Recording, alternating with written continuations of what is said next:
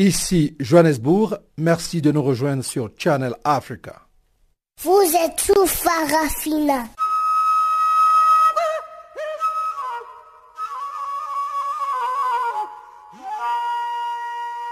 Farafina. Farafina.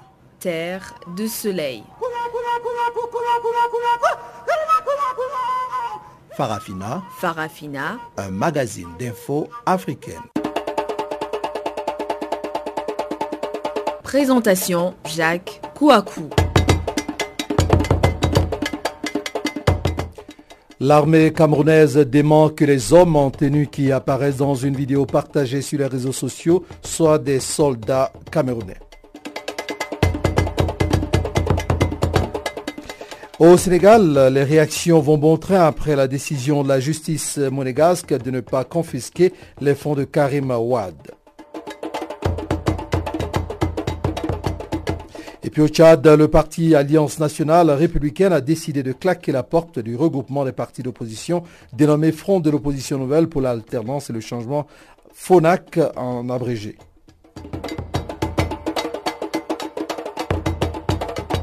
Ce sont là quelques titres qui vont être décortiqués dans la partie magazine de notre programme de ce jour, mais avant que d'y arriver, voici tout de suite le bulletin d'information présenté par Guillaume Cabissoso.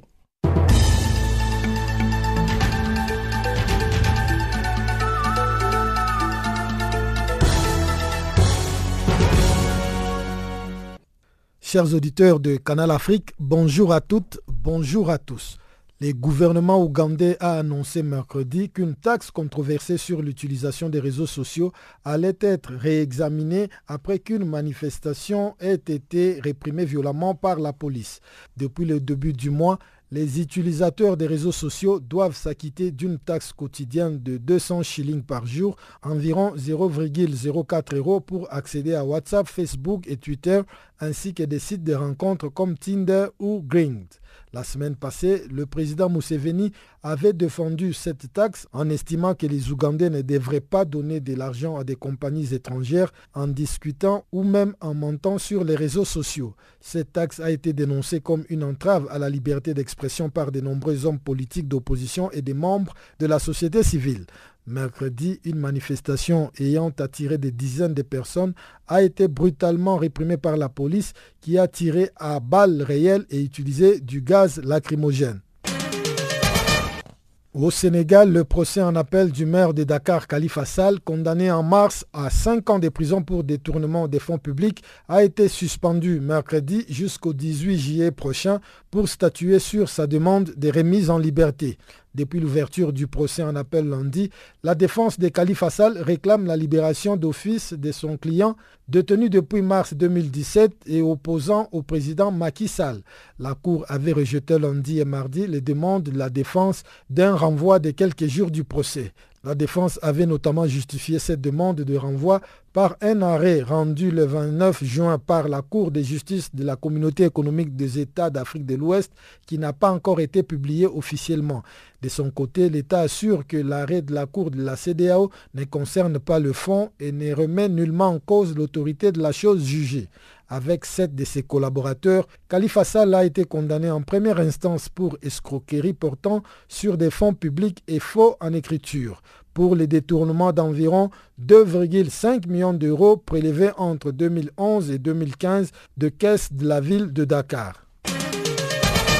Le président mozambicain Philippe Nyusu et le chef de l'ex-rébellion de la Renamo, Ossufo Momad, ont annoncé mercredi une avancée dans les négociations sur l'intégration d'anciens rebelles dans la police et l'armée nationale.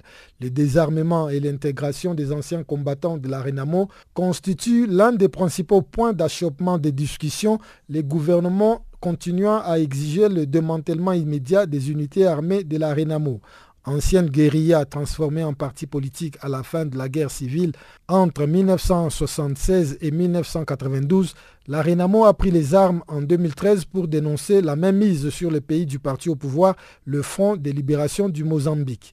Son chef historique, Afonso Dlakama, avait récemment renoué le dialogue avec le président Nyusu. Les deux hommes s'étaient accordés sur une réforme constitutionnelle de décentralisation récemment votée et semblait proche d'aboutir sur la réintégration des combattants de la Renamo dans l'armée et la police. Mais la mort d'Afonso Dlakama en mai dernier a changé la donne. Direction à présent la République démocratique du Congo où le gouvernement a créé une commission interministérielle qui va se rendre sous peu à Goma à l'est du pays pour entreprendre des pourparlers avec l'Ouganda. Cette décision du gouvernement intervient après la mort d'une dizaine de pêcheurs congolais après les affrontements qui ont opposé la marine ougandaise aux militaires congolais. Selon le ministre congolais de pêche et élevage, le dernier bilan de cet incident sur le lac Édouard fait état des 12 pêcheurs tués, 92 arrêtés prisonniers en Ouganda, 20 pirogues et 25 moteurs hors bord retenus en Ouganda. Terminons ce bulletin d'information par le Gabon où la dynamique unitaire des principales centrales syndicales de l'administration publique a menacé de riposter mercredi à Libreville contre la décision du gouvernement de mettre à exécution la réduction des salaires des fonctionnaires.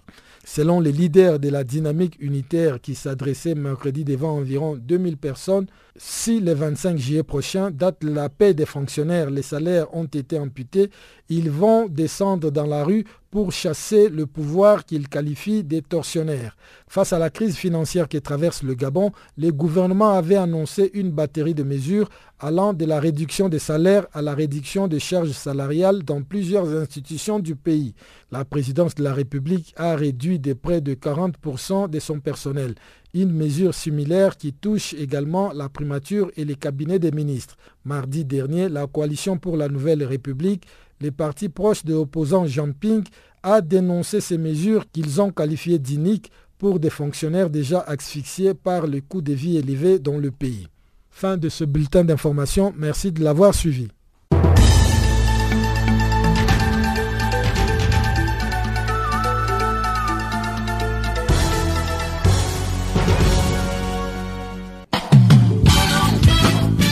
Du nouveau sur Channel Africa. Parafina, votre programme en français change d'horaire sur nos différentes plateformes. À partir du 1er novembre 2017, retrouvez-nous de 16h à 17h en temps universel sur DSTV, canal 802 et sur Internet live streaming à l'adresse channelafrica.co.za.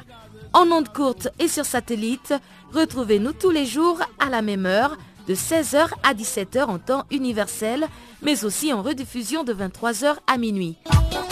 Channel Africa, la perspective africaine.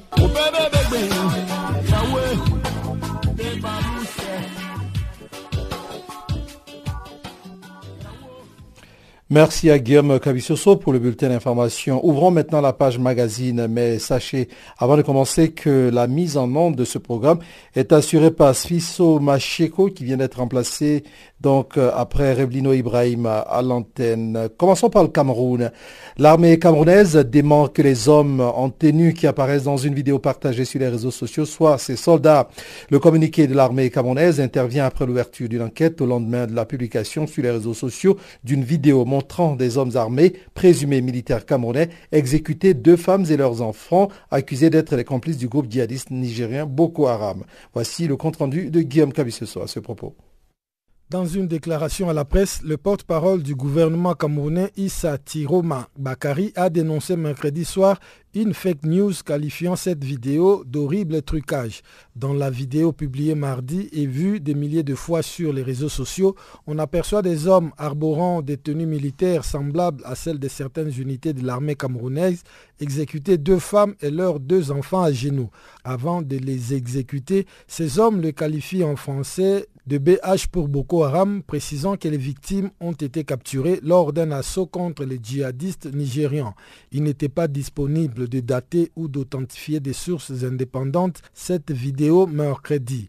Deux sources sécuritaires camerounaises ont néanmoins indiqué que la vidéo pourrait avoir été filmée dans une zone montagneuse de la région de l'extrême nord du pays, frontalière de certains bastions nigérians de Boko Haram. L'armée camerounaise y est engagée pour contrer les incursions fréquentes des combattants du groupe djihadiste. Pour le porte-parole du gouvernement camerounais, le paysage et le relief dans cette vidéo indiquent clairement que l'on se trouve en zone sahélo-sahérienne. En pareille circonstance, a-t-il ajouté, il est constant que les tenues des combats utilisées par l'armée camerounaise sont toujours de type sahélien, soulignant que les hommes concernés dans la vidéo arborent des uniformes bariolés pour certains des types de forêts. La diffusion de cette vidéo très violente a provoqué la polémique et l'indignation sur les réseaux sociaux. Une ONG locale, les réseaux des défenseurs des droits humains en Afrique centrale, a affirmé avoir recoupé les informations contenues dans cette vidéo, disant être en mesure d'attester de son authenticité. L'armée camerounaise est régulièrement accusée par des ONG de perpétrer des exactions contre des personnes soupçonnées d'appartenir au groupe islamiste Boko Haram c'est qu'elle a toujours démenti. Guillaume Kabissoso pour Canal Afrique. Farafina. Farafina. Terre de soleil. Farafina. Farafina. Un magazine d'infos africaine. Au Sénégal, les réactions vont bon train après la décision de la justice monégasque de ne pas confisquer les fonds de Karim Ouad.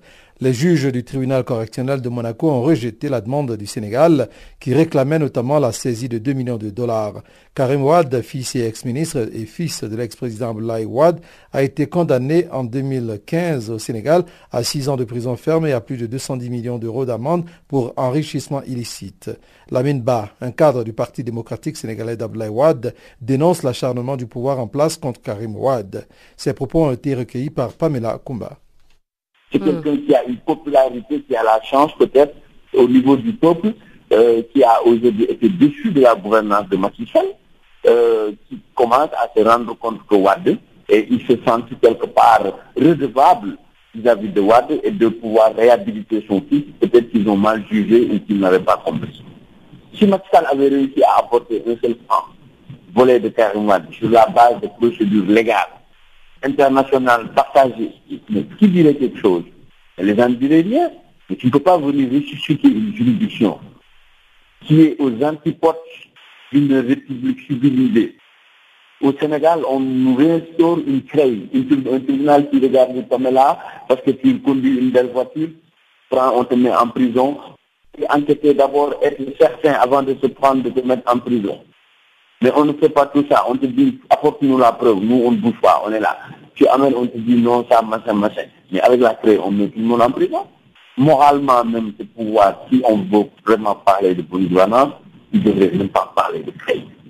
C'est comme si le Sénégal n'a pas euh, euh, au droit pour juger des citoyens, quel que soit le niveau, leur catégorie socio-sociale. C'est absurde. Donc, le problème, c'est que nous savons que la traque des biens mal acquis, c'est du plus beau au Sénégal. Euh, c'est ce qui doivent traquer, c'est ce qui traquent, sont, les premiers à être traqués. C'est ça le dommage. Maintenant, euh, le PDS, il y a des gens qui sont peut-être euh, qui sont pas d'accord avec Karim, mais qui, n'ont pas de aussi qui ne peuvent pas le fonder sur des sur une base objective. C'est pas parce que je suis là depuis 20 ans ou je suis là depuis ceci ou cela. Le parti, c'est une réalité euh, par rapport à un, monde ou par rapport à, une situation donnée. Nous, nous, vous comprenez, le PDS, voilà, euh, le PDS a 26 ans d'opposition, 10 ans de gestion au pouvoir, bientôt 10 ans encore de vraie opposition. Il faut qu'on ait, ait l'intelligence de de, de, de, de, corriger, pour corriger les choses et avancer. Mais si les gens sont dans la roublardise, euh, être contre une personne tout simplement parce qu'il y a l'autre derrière qui vous manipule ou qui vous finance pour casser la baraque ou pour s'opposer à elle, ça devient des combats de personnes. Le PDS plus en ce moment-là un combat de personnes. C'est eux qui ont proposé Karim, qui a accepté depuis la prison. Mais qu'est-ce qu'ils ont fait que Karim n'a pas fait? Depuis 15 ans, les gens sont là. Il y a une élection, Mais il met ses moyens comme tout le monde. Il n'a jamais rien demandé. On n'a pas donné à ses amis ou à ses supporters des positions dans le parti que les autres n'ont pas. Mais aujourd'hui, c'est une demande sociale. Les gens rêvent d'un vrai changement au Sénégal. Parce qu'on va faire rêver, Macky Sall a brisé ses rêves. Les gens maintenant, peut-être qu'ils se sentent euh, euh, redevables moralement pour soutenir Karim qui a été quand même injustement emprisonné et un acharnement que personne ne peut justifier. C'est le seul homme politique qui, depuis presque 62, a fait plus de trois ans de prison. Sur la base de quoi On croit qu'il a des milliards qu'on n'arrive pas à justifier. Canal Afrique, l'histoire de l'Afrique, www.canalafriqueenunmot.org. Restons au Sénégal. Le procès en appel du maire de Dakar, Khalifa Ababakar Sall, condamné en première instance à cinq ans de prison ferme pour escroquerie, est renvoyé au mercredi 18 juillet pour statuer sur les demandes de mise en liberté provisoire de la défense et du procureur. La Cour prend ce délai de huit jours pour réfléchir sereinement sur l'extrait du plumitif de la communauté économique des États de l'Afrique de l'Ouest avant de rendre sa décision sur les demandes de mise en liberté provisoire de la défense. Des commentaires de Chanceline Lauralcroix. Au tribunal de Dakar, le mercredi était le troisième jour du procès en appel du Khalifa Sall, le maire de la capitale. En première instance, le maire de la capitale a été condamné par le tribunal correctionnel de Dakar le 30 mars dernier à 5 ans de prison pour escroquerie. Il était poursuivi dans le cadre de l'affaire de la gestion de la caisse d'avance de la ville de Dakar portant sur 1,8 milliard de francs CFA. Le maire de Dakar a également été condamné à payer une amende de 5 millions de francs CFA pour le défi de faux et usage de faux en écriture des commerces, faux et usage de faux en documents administratifs et escroquerie portant sur les derniers publics. Désormais, les avocats de l'État s'essuivent à la barre avec un objectif, démontrer que l'arrêt de la Cour de justice, la CDAO, n'a aucune valeur juridique. Pour sa part, le procureur général de la Cour d'appel, Lansana Diaby, a déclaré dans son réquisitoire que la décision de la Cour de justice de la CDAO devait s'appliquer à tous les États signataires dont le Sénégal. Les avocats de l'État ont donc demandé au juge de rejeter les demandes de la défense qui exigent que les poursuites s'arrêtent et que Khalifa Sall soit libéré immédiatement le juge a décrété la suspension du procès pour une semaine, un délai pour permettre au juge de trancher sur la demande de mise en liberté déposée par le maire de Dakar, mais aussi pour que la défense récupère l'arrêt intégral de la Cour de justice de la CDAO car seul un extrait est pour le moment intégré au dossier. La défense a demandé le renvoi du procès en appel ouvert lundi devant la Cour d'appel de Dakar pour se procurer l'arrêt rendu par la Cour de justice de la CDAO sur cette affaire de gestion de la caisse d'avance de la mairie de Dakar portant sur 1,8 milliard de francs CFA, soit environ 3 millions de dollars. La juridiction communautaire saisie par les avocats des Khalifa Sall a jugé sa détention et estimé que le maire de Dakar n'avait pas eu droit à un procès équitable en première instance. Au cours du procès qui a débuté le 23 janvier dernier, Khalifa Sall a toujours rejeté les accusations de malversation dans l'affaire de la caisse d'avance de la mairie de Dakar. Ses avocats ont déclaré que cette affaire était un procès politique visant à écarter un adversaire potentiel du président Macky Sall à la prochaine élection présidentielle. Africa, oh, yeah.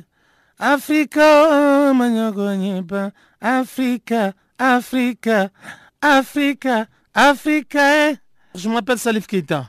Vous écoutez Channel Africa. L'Union africaine souhaite donner un nouvel élan à l'impulsion continentale de l'intégration. Lors de la dernière réunion des leaders africains à Nouakchott, le président rwandais, président en exercice de l'Union africaine, a fait le plaidoyer de l'intégration africaine. L'analyste politique Dr Ilunga Kalala salue cette initiative tout en admettant que la réalisation ne sera pas facile. Suivez son analyse ici au micro de Pamela Kumba. Je suis pour le président rwandais. Hein. On peut lui donner toutes les étiquettes possibles de pouvoir, vous pouvez dire. Mais on sait quand même que ce monsieur a mis quand même un autre élan. Un autre élan, regarde les accords qu'on a signés pour la coopération euh, régionale. Si avec cet élan-là, il peut franchement trouver un accord politique pour qu'enfin, enfin, enfin, les Soudan du Sud puissent évoluer, pour qu'enfin les Soudan du Sud soient sur l'orbite internationale. franchement, l'Afrique peut aller de l'avant avec tout ce que nous avons, tout ce que nous avons comme nature euh, naturelle, on peut aller de l'avant. On a besoin de leadership fort. Est-ce que ce n'est pas trop tôt pour l'Afrique de parler d'intégration économique lorsqu'on voit que beaucoup de pays ont encore même du mal à assumer, ne serait-ce qu'au niveau local, un développement économique de région en région? Euh, Là où il y a une volonté, il y a un chemin. La, la deux choses qu'il faut comprendre, c'est ceci. C'est l'idée qu'il faut, faut avoir l'idée d'abord, comprendre ce qu'il y a au juste. Quand on parle d'intégration euh, économique africaine, mais ça existe, il y a des, il y a, des zones, c'est une zone de l'Afrique. Quand tu prends l'Afrique de l'Est, mais le problème, c'est ici. Tant vous n'avez pas, quand vous faites toujours les mêmes choses, vous produisez les mêmes choses, vous ne pouvez pas aller de l'avant. Ça, c'est net. L'Afrique doit, apprendre à se diversifier dans la production des choses. Je comprends. Regardez par exemple le coton. Le coton qui est produit au Burkina Faso. Il y a au moins 9 pays qui produisent le, coton. Mais ils ne peuvent pas, ils ne peuvent pas, ils ne peuvent pas échanger le coton entre eux parce que c'est les mêmes produits et les, les pays n'ont pas les moyens financiers, n'ont pas les capitaux capables de pouvoir ne plus qu'amener ces produits, ces cotons soient industrialisés. Donc l'idée elle est bonne, mais ça va, ce serait une incitation dans le mental des Africains de comprendre que franchement, franchement, le pays, on, évolue quand on produit. Et une bonne production, c'est quand elle est diversifiée. Et une bonne production, c'est quand elle est, vous la produisez sur place. Donc il y a un problème qui se pose davantage maintenant sur lequel, franchement, il faut que l'Afrique soit industrialisée dans sa diversité. Et à ce moment-là, il y a moins de s'entendre. Parce que si, au point de vue économique, on s'entend bien, automatiquement, politique, les choses vont, vont de l'avant. L'Afrique doit comprendre qu'il faut, il faut franchement que nous cessions de nous considérer les derniers de la, de la classe dans un monde interactif de bonne gouvernance et de respect des droits humains. Changeons de façon de travailler. L'Afrique, aujourd'hui, est toujours la dernière. Baissons les mauvais lois. Fini d'état de la, frilosité. Qu'on prenne à bras le corps les idées euh, aujourd'hui, qui sont l'émanation du leadership du président Rwandais, qu'on en fasse quelque chose, enfin que les puissions dire que nous, les Africains, on a fait quelque chose. Fini cette histoire-là toujours des, des, passés coloniaux. Non, fécondons notre passé colonial, produisons l'avenir. C'est en faisant l'avenir, en fécondant notre passé colonial, on donne le à notre présent. Alors, le continent produit beaucoup plus euh, ce qu'il ne consomme pas. Est-ce que les leaders africains vont accepter de commencer à produire pour leur population et faciliter ainsi euh, euh, l'intégration économique à l'échelle continentale en bien évidemment perdant leurs avantages avec leurs différents partenaires occidentaux? Nous sommes dans un monde qui est interconnecté. Il y a un français qui disait, il s'appelle Jean Jaurès, pensez à votre idéal, vous comprenez le réel, et en pensant à l'idéal, et vous comprenez au réel, vous donnez naissance à votre communauté de destin. Le point c'est celui-ci, nous devons nous asseoir, faire des critiques, savoir qu'est-ce qu'est l'autre pays produit quoi. Mais quand vous n'avez pas, vous n'avez pas réellement conduit votre, votre, votre, votre, votre pays égorge. Donc vous avez une, une connaissance empirique, une connaissance va pas la peine, ça ne sert à rien. La première des choses, de penser au monde voulu. Aujourd'hui, Kagame pense à un monde voulu que l'Afrique aille de l'avant. Mais la deuxième chose, mais qu'est-ce que vous voulez? Vous ne pouvez pas penser au monde voulu quand vous ne connaissez pas réellement votre État, quand vous ne connaissez pas réellement ce dont vous avez. Et, et de trois, quand vous avez vous avez l'information exacte de ce que vous êtes, la connaissance exacte de ce que vous êtes, et à laquelle vous associez l'intelligence de ce que vous avez. Vous avez un monde voulu. La troisième des choses, il faut maintenant faire de sorte qu'il faut construire des passerelles qui permettent que tout celui qui voudrait entrer dans le monde puisse venir. Nous sommes aujourd'hui au XXIe siècle. L'Afrique n'a plus raison. L'état de est. L'Afrique aujourd'hui doit comprendre que le monde doit participer à l'économie mondiale. Mais tant que vous n'avez pas participé à l'économie mondiale, ça ne sert à rien. C'est vrai, c'est une époque terrestre. C'est vrai, il y a des pays africains qui n'évoluent pas. Mais il faut aller avec ceux-là qui évoluent et ceux-là qui ne peuvent pas évoluer, ils ne évoluent pas. Donc c'est un aspect tout à fait positif de penser à, l'intégration régionale en mettant certaines valeurs. Je crois que l'Afrique, moi je suis convaincu, nous pouvons aller de l'avant et qu'il nous appartient, nous Africains, nous Africains, a fortiori les leaders politiques qui sont là, excuse-moi, ils sont là pour eux-mêmes, mais que la population ne sort pas dans une désinvolture. La population doit automatiquement participer à la gestion de la République.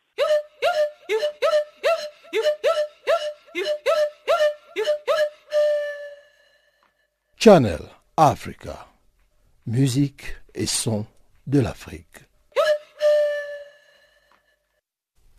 Dans le cadre de notre musique et son de l'Afrique, c'est-à-dire notre pause musicale, nous allons aller écouter aujourd'hui encore Salif Keita qui nous parle, qui nous chante plutôt Kono. Après quoi, on aura droit à notre bulletin économique présenté par Chanceline Lourac. On se retrouve tout à l'heure.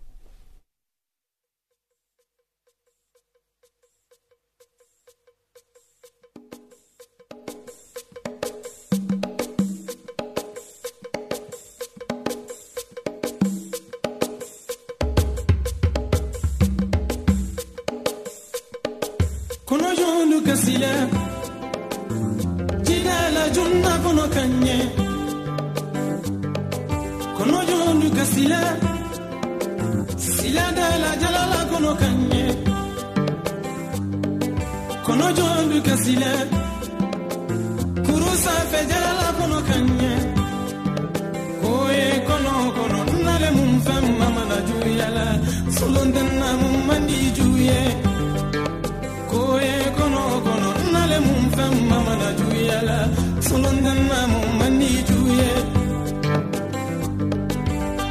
juda maya mo mo tenyu mo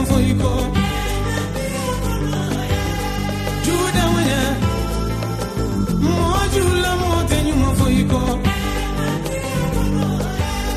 Junu mo mo jula mo tenyu Oh yeah.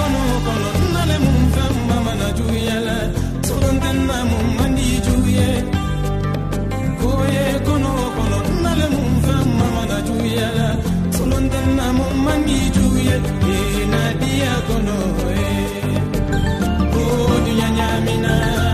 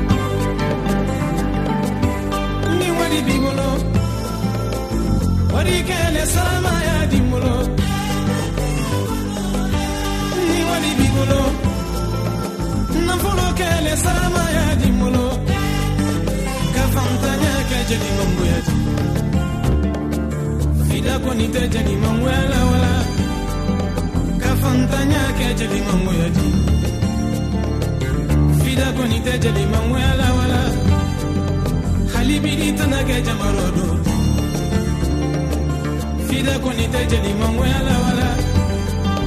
Halibidi tana kɛ juguya badi. Fida koni tɛ jelimangoya la wala. Halibidi tana kɛ mumu ma fɔti fida koni tɛ jelimangoya la wala. Eh, nadiya kɔnɔ eh, o duɲa ɲamina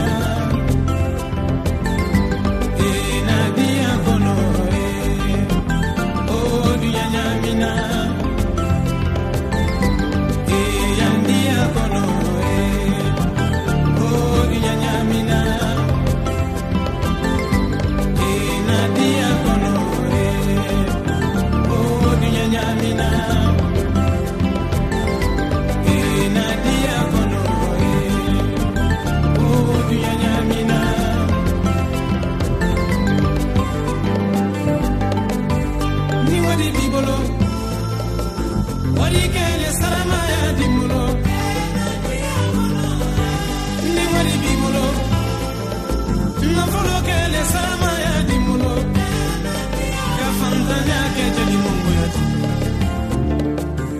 biloko koni te jeli mangu ya laola kafantanya ke jeli mangu ya di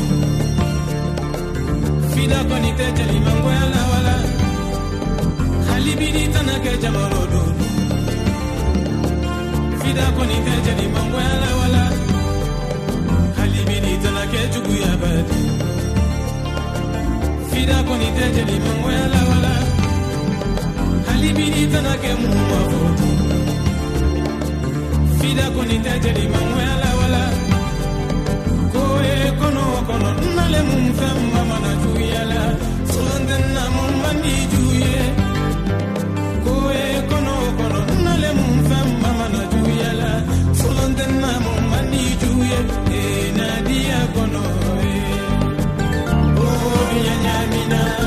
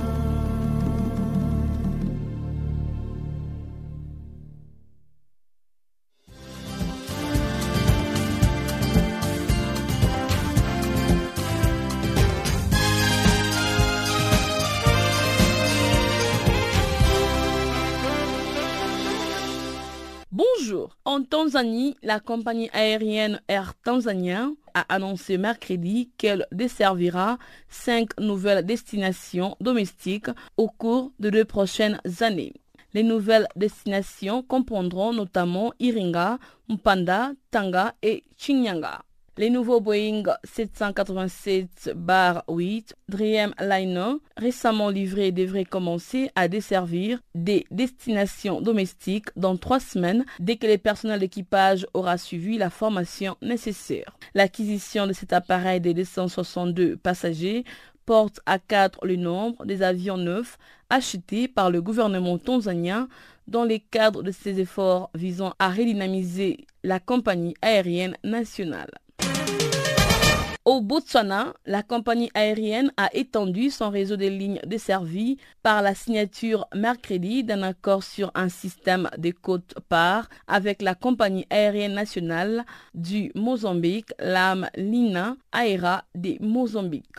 Le responsable de communication du groupe d'air Botswana, Tabiso Leshoya, a déclaré que cet accord aurait pour effet de prolonger les réseaux desservis par Air Botswana en offrant des liaisons entre Johannesburg et cette destination de l'âme au Mozambique, dont une sélection de villes commerciales et des stations balnéaires. Ces destinations comprennent Maputo, Beira, Vilanculos, Pemba, Tete, Nampula et Inambana au Mozambique et l'accord prévoit également le transfert de bagages permettant aux passagers de faire enregistrer leurs bagages à Gaborone, Mon et Francistown et de le faire suivre jusque dans des destinations au Mozambique.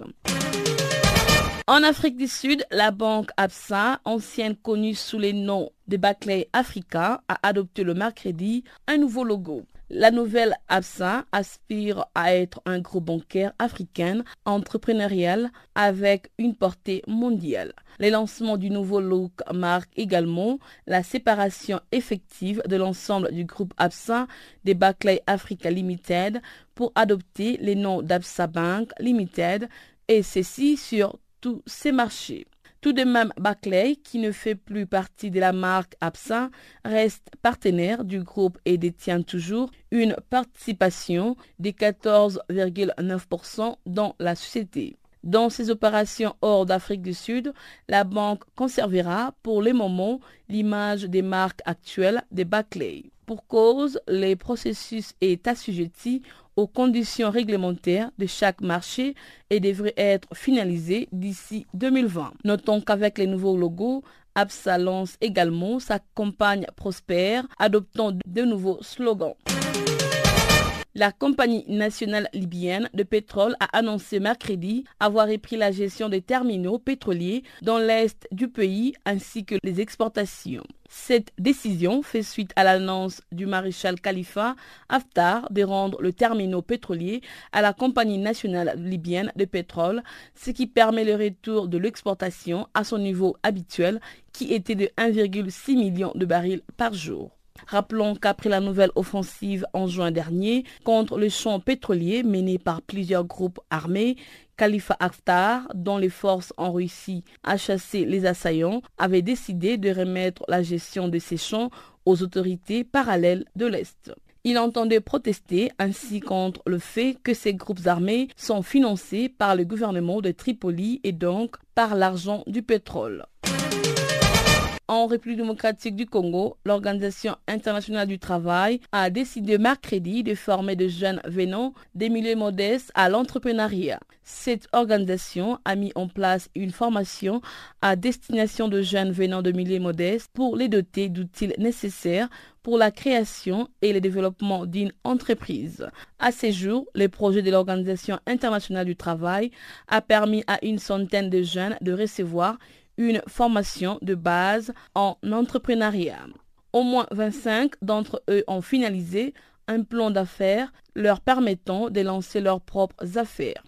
Pour l'Organisation internationale du travail, offrir des opportunités d'emploi décent aux jeunes contribue à la paix sociale et à l'équité. Une motivation qui a conduit les bureaux pays de l'Organisation internationale du travail à Kinshasa à organiser cette formation de jeunes.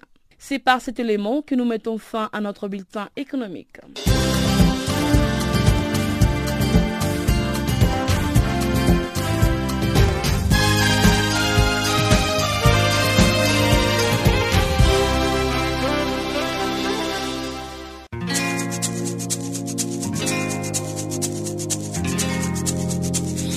Vous écoutez Farafina, un programme en français sur Canal Afrique émettant de Johannesburg.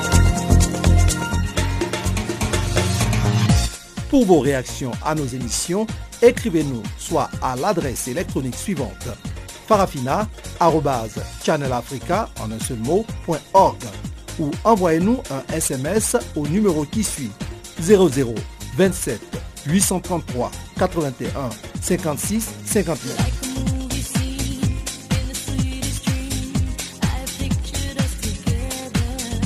Notre adresse électronique farafina.channelafrica en un seul mot, ou par SMS 0027 833 81 56 59.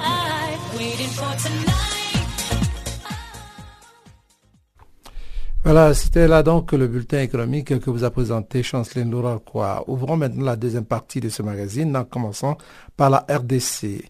En République démocratique du Congo, des députés appellent le gouvernement à promouvoir les initiatives locales afin de faciliter l'investissement pour le développement de ce pays. L'appel intervient au moment où plusieurs Congolais se plaignent. Ils estiment que l'économie congolaise se trouve entre les mains des étrangers dont les affaires sont parfois soutenues par certaines autorités. Détail ici depuis Kinshasa avec notre correspondant Jean-Noël Bamoisé.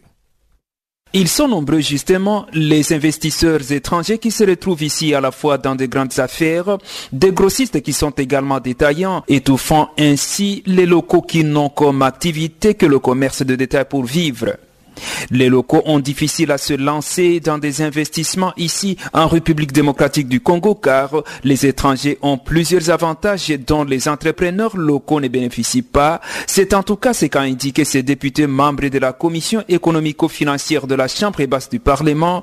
Jean-Baptiste Koumassamba estime qu'il y a beaucoup à corriger ici dans ce domaine d'investissement. Certains expatriés, au nom du Code des investissements, bénéficient d'un certain nombre d'avantages par rapport aux entrepreneurs euh, locaux. Il y a aussi le fait que ces investisseurs étrangers qui viennent, ils s'associent, si pas directement, indirectement, avec certaines personnalités de la République, avec des régimes dérogatoires, exceptionnels, des régimes spéciaux. Ça ne permet pas, et avec des couvertures, il y a même des sociétés écrans, il y a plein de trucs. On doit arriver à saisir euh, tout cela pour que l'impôt soit payé par tout le monde, par tous les expatriés et nationaux. Pour le peu de pays où je suis allé, où j'ai étudié, moi je n'ai jamais vu ça. Là, on encourage d'abord les nationaux à investir pour le développement du pays. Mais chez nous, c'est juste ce problème-là. Et il y a aussi un problème. C'est vrai que l'État doit créer les conditions favorables à l'investissement privé. Mais il y a l'accès à l'épargne, l'accès au crédit les nationaux n'ont pas suffisamment de moyens et le système bancaire étant ce qu'il est, ils n'ont pas accès aux sources de financement par euh, endettement, par crédit et ça amoindrit leurs chances de réussir parce qu'ils n'ont pas assez de moyens pour investir et pour prospérer dans leurs affaires. Alors il faut que l'État trouve des moyens de promouvoir ces initiatives locales en matière euh, d'entreprise. Plusieurs domaines d'investissement exigent la consommation du courant électrique en abondance et le gouvernement s'en sert comme prétexte texte qui réduit le nombre d'entrepreneurs locaux. C'est ce qu'a affirmé cet expert en matière de l'économie qui a également estimé que cet argument ne tient pas car le gouvernement doit chercher à compter sur l'économie numérique même s'ils sont estimés à moins de 20% seulement les Congolais qui ont suffisamment accès à l'électricité. Dans tous les cas, pour cet expert Alkitenke, la République démocratique du Congo est ensoleillée d'une manière permanente et cette ressource convertible est une grande opportunité pour le développement de ce pays. Le prétexte de l'énergie euh, disponible en ce moment est un prétexte des paresseux. Tout le monde sait que notre pays est ensoleillé de manière permanente durant toute l'année et donc nous avons là une ressource convertible en tout moment. Et donc ce prétexte, il ne tient pas debout. La deuxième des choses, il faut savoir être volontaire, il faut savoir vouloir faire quelque chose. Vous savez, même à Kinshasa ici, même le gouvernement lui-même n'est pas informatisé. Vous n'allez pas avoir ce prétexte ici. Donc, à un moment donné, c'est un problème de choix stratégique. Et ce que je suis en train de dire, c'est que si nous ne nous engageons pas dans le numérique, si nous ne nous engageons pas dans l'économie du climat, si nous n'innovons pas en faisant les mêmes choses, on aura le même résultat. Mais il faut justement qu'ils s'intéressent. Et pour ça, il faudrait bien que les universités crient à haute voix. Il faudrait que les jeunes leur parlent pour leur dire qu'il y a un nouveau mode de vie, il est numérique. Et on ne peut pas faire autrement si on désire être Jean-Noël Bamoise pour Canal Africa Kinshasa.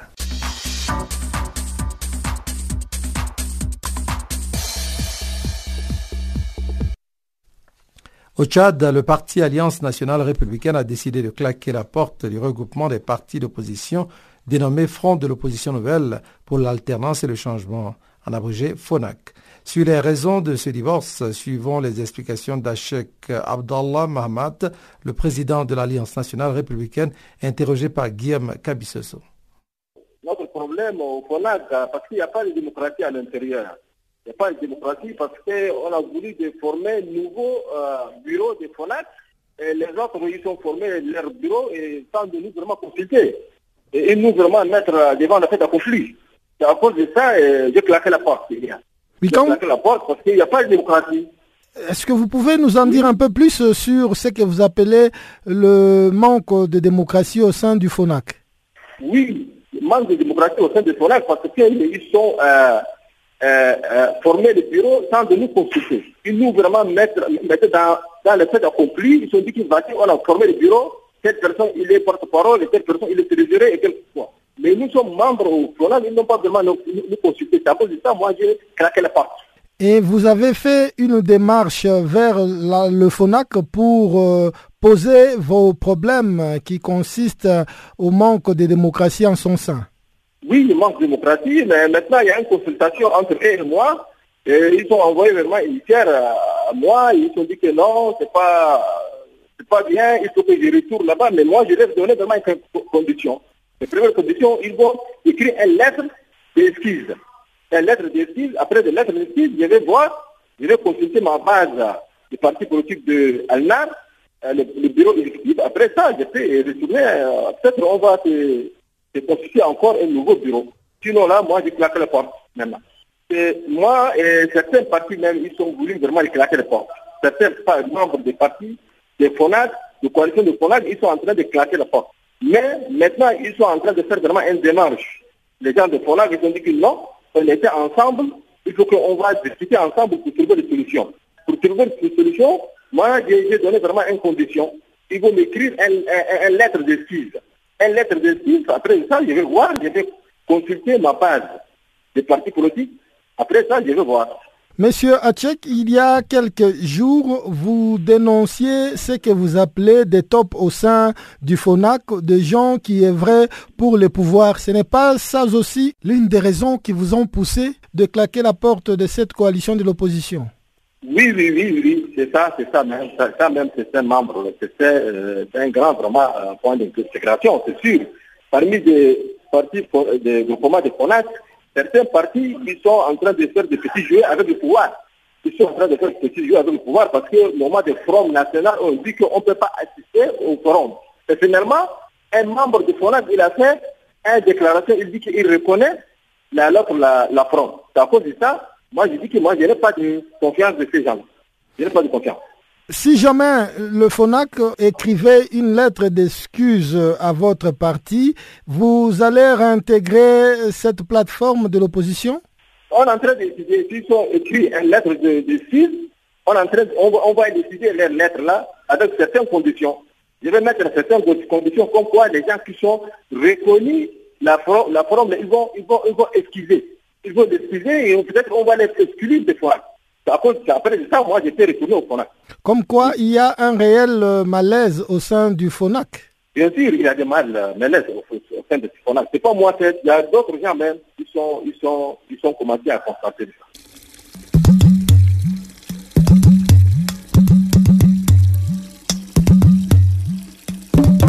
Vous écoutez Channel Africa à la radio et sur internet www.channelafrica.org.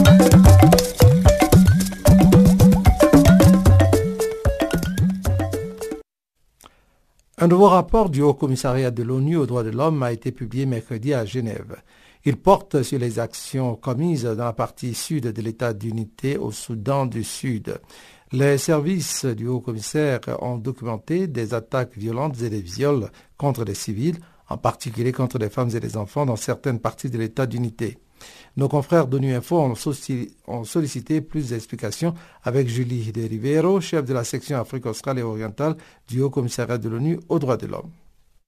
Ce rapport se focalise sur les exactions qui ont été commises dans l'état de Unity, dans la partie sud de Unity State, au Sud-Soudan, où il y a eu euh, des affrontements entre les forces euh, du gouvernement et des forces de l'opposition, mais où on a documenté vraiment des attaques contre les civils à une très grande échelle pendant les mois d'avril et mai, qui a provoqué le déplacement de plus de 30 000 personnes. Vous parlez d'attaques d'une brutalité féroce. Est-ce que toutes ces attaques, ces exactions, ces abus constituent des crimes de guerre?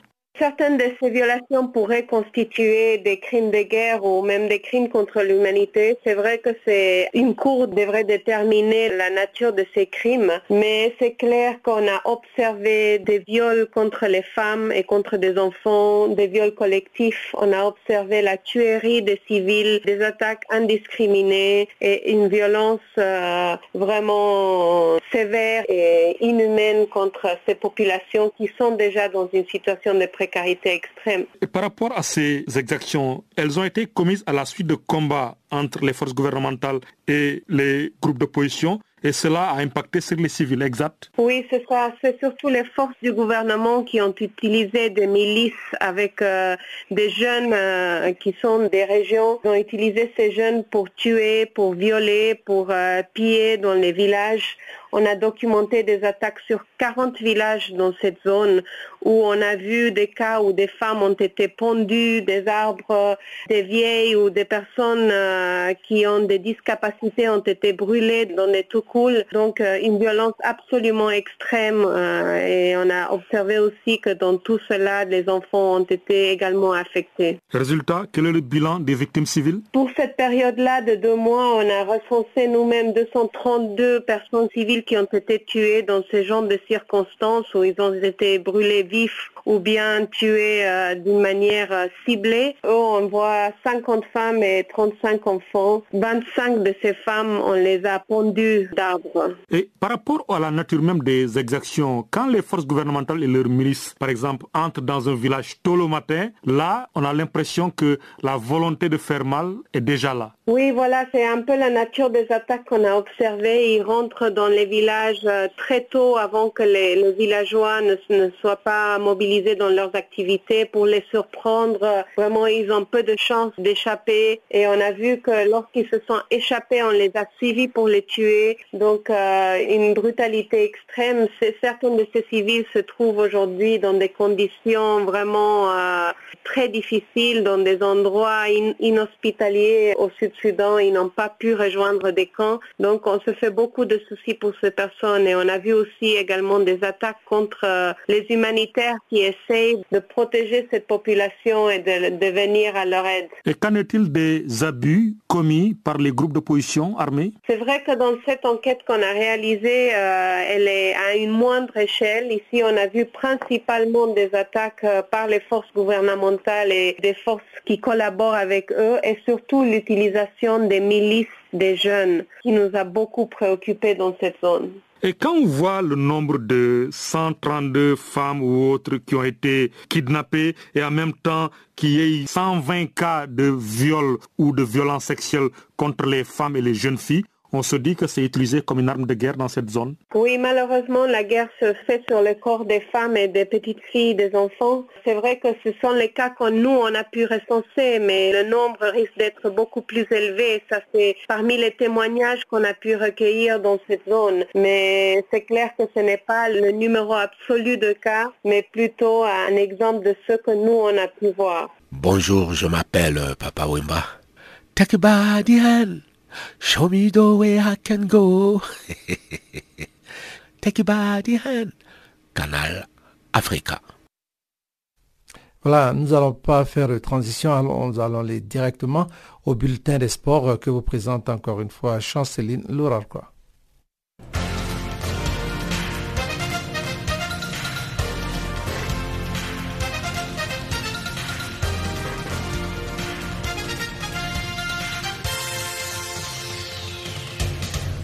Bonjour. La Croatie qui a éliminé l'Angleterre le mercredi par 2 buts à 1 affrontera la France en finale de la Coupe du Monde Russie 2018 les dimanches 15 juillet prochain à Moscou. Il y a 20 ans, sur la route du sacre mondial, le bleu avait éliminé le croate en demi-finale. Depuis le début du mondial, les Croates auront joué trois prolongations en huitième, quart et demi-finale, soit l'équivalent d'un match supplémentaire en dix jours. Et pour couronner les tout, ils auront une journée de moins en termes de repos. Après les matchs du quart de finale de la Coupe du Monde 2018, la Fédération internationale de football association a publié mercredi le classement final des équipes participantes. En attendant les dernières rencontres de la compétition, l'instance mondiale du foot a mis à disposition des pays le classement de la cinquième la 32e place. Dans cette compétition qui se joue depuis le 14 juin dernier en Russie, le Sénégal est sorti premier en Afrique et 17e à l'échelle mondiale. Il s'agit du meilleur classement malgré l'élimination en phase de poule des Lions d'Alucissé. Pour le moment, les quatre premières places seront déterminées après la finale. Dans les classements, les 12 premières places reviennent aux sélections qui ont été jusqu'en huitième et quart de finale. Pour sa part, le Nigeria, qui a perdu de peu contre l'Argentine, occupe la 21e place. Ensuite, la Tunisie, 24e place, le Maroc, 27e et l'Égypte, 31e. Pour la première fois, la Confédération africaine de football organise les éliminatoires de la Coupe d'Afrique des Nations de moins de 17 ans, d'après ces zones. Les tournois de la zone sud s'y tiendra du 19 au 29 juillet prochain en île Maurice avec la participation des 12 pays. La zone centrale regroupe ses 8 membres en Guinée équatoriale du 3 au 12 août prochain. Répétition générale pour la Tanzanie qui abritera les tournois de la CECAFA du 11 au 26 août prochain.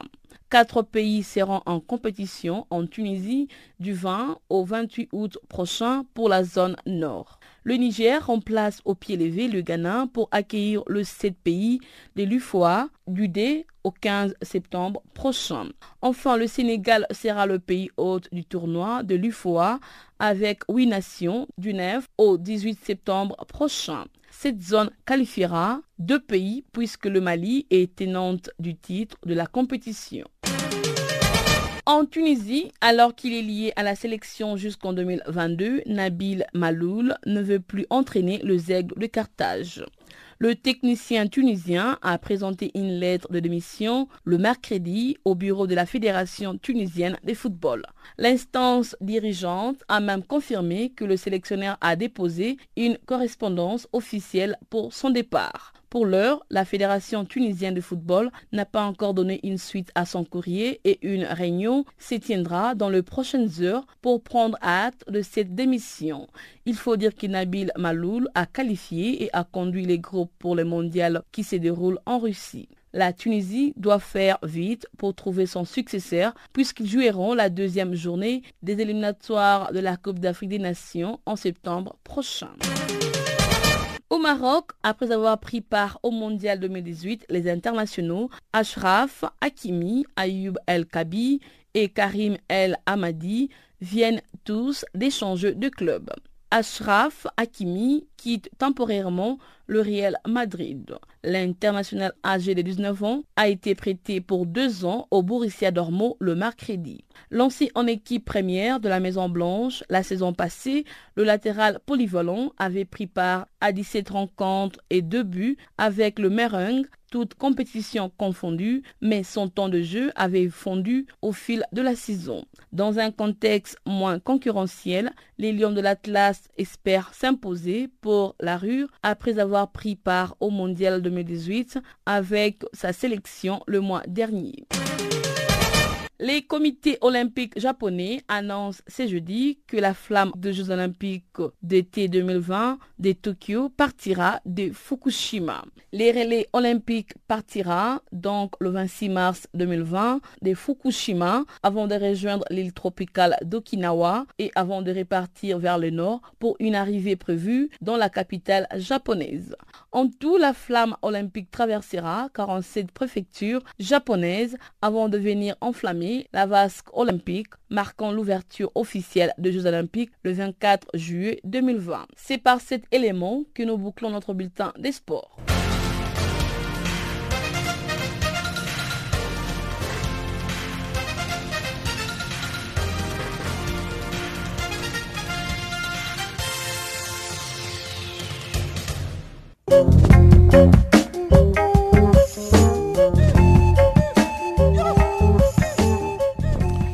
Voilà, ainsi s'achève euh, Farafina pour aujourd'hui. Farafina qui a été mise en onde pour vous par Sfiso Machero. Je suis Jacques Kouakou à ce microphone. On va dire merci à Pamela Kumba, Guillaume Kabissoso et puis nos correspondants partout sur le continent et collaborateurs qui nous ont aidés à mettre euh, en œuvre ce programme de ce jour. Eh bien, on se retrouve demain à la même heure, évidemment, sur la même fréquence. Je vous dis au revoir et à très bientôt. Au revoir.